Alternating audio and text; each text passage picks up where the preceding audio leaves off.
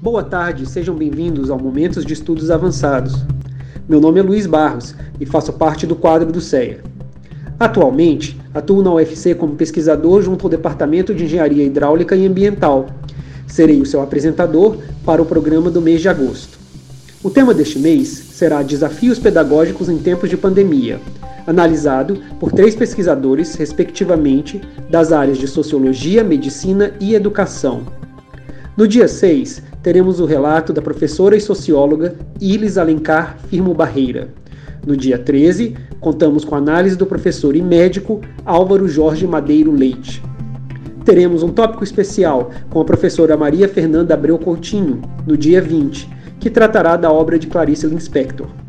Fecharemos o mês retomando o tema Desafios Pedagógicos em Tempos de Pandemia, com a avaliação da professora Maria José Costa dos Santos, da Faculdade de Educação. Nessa semana, faremos uma incursão no mundo da literatura, em homenagem ao centenário de Clarice Lispector, através de um depoimento muito especial da professora Fernanda Maria Abreu Coutinho, professora associada 4 do Departamento de Literatura da Universidade Federal do Ceará.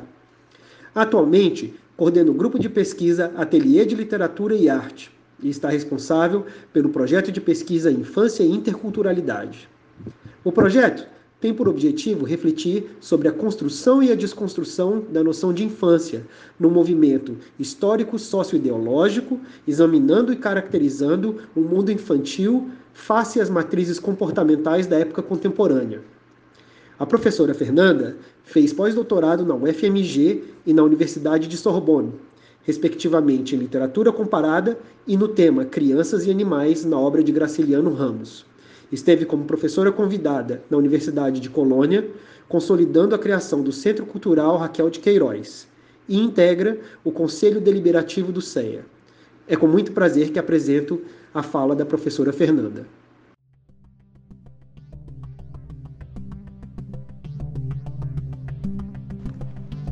Olá pessoal, boa tarde, tudo bem?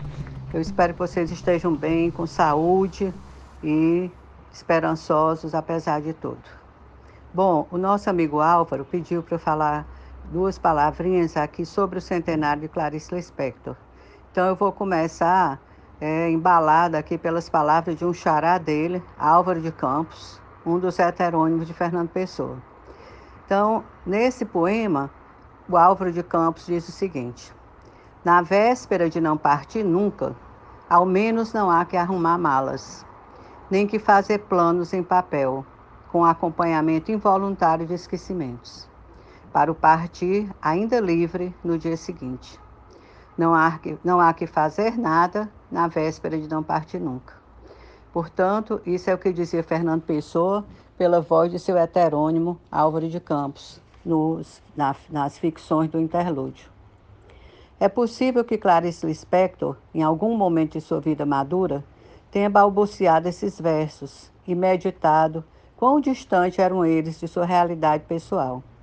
Isso porque, se suas lembranças mais remotas da infância estão registradas no mapa brasileiro, aqui no nosso Nordeste, mais particularmente em Maceió e Recife, muito antes, sem mesmo ter consciência disso, a futura escritora já se transportava para o Brasil, de um lugar, à época, remoto para nós, exatamente a misteriosa Ucrânia. Ao longo de sua vida, muitas outras cidades receberam os raios de seu olhar pré-escrutador. Tudo isso sendo muitas vezes transformado em matéria de ficção. Assim, o Rio de Janeiro, Belém, Nápoles, Berna, Torquay, um recanto do reino shakespeariano, Washington. A longa lista se encerra novamente com o Rio de Janeiro, onde ela viveu até o dia da morte, que hoje é povoado de lugares claricianos, a começar pelo Leme, onde ela continua a conviver conosco, inclusive por meio de sua estátua. Uma estátua em que ela aparece sua imagem com o livro nas mãos e o que mais poderia ser, além de um livro? E, e aparece também com o cão Ulisses a seus pés. Portanto, a imagem da escritora nessa estátua do Leme transpira a ideia de fidelidade. Essa fidelidade a Clarice Lispector vivenciou durante toda a sua vida, fidelidade com relação à escrita, por exemplo, pois desde 1943, ao publicar o enigmático e ousado literariamente Perto do Coração Selvagem, a escritora, centenária agora em 2020, teve a literatura como um componente basilar de seu projeto existencial.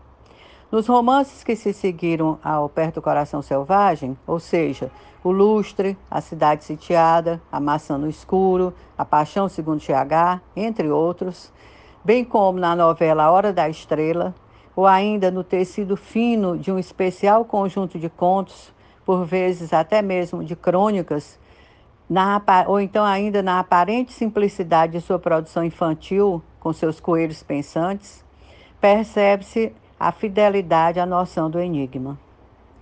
Como entender o indivíduo humano no abismo de suas dúvidas, principalmente se esse indivíduo se trata de uma mulher? Ou ainda, o que é o mistério de escrever? Esse foi outro enigma autoimposto por Clarice. A escritora, com seu trabalho de criação, bouleversou a arte de escrever no Brasil. E agora, no século XXI, sua fortuna literária volta a ser regida pelo signo do deslocamento, através das inúmeras traduções e retraduções mundo afora. França, Alemanha, Itália, Espanha, Israel, Argentina, entre outros.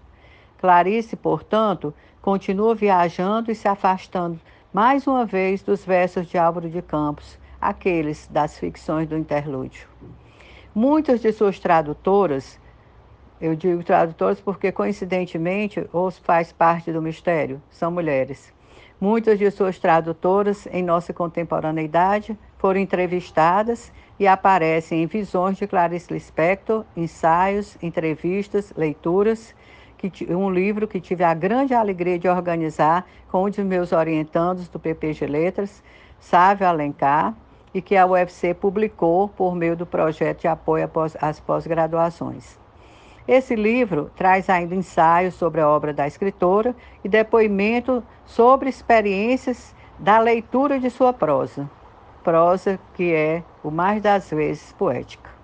O que ler Clarice Lispector causa em mim? Essa foi a indagação que deu o que pensar a muitos de seus fiéis amantes. Em visão de Clarice, o grande Carlos Drummond de Andrade diz: o que Clarice disse, o que Clarice viveu por nós em forma de história, em forma de sonho de sonho de história, não sabemos repetir nem inventar. São coisas, são joias particulares de Clarice que usamos de empréstimo, ela, dona de tudo. Assim persiste o enigma. É Drummond quem diz.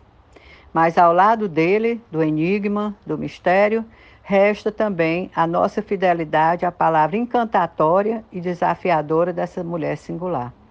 Assim, sintam-se todos e todas convidados e convidadas a comemorar os 100 anos de Clarice Lispector aqui na UFC.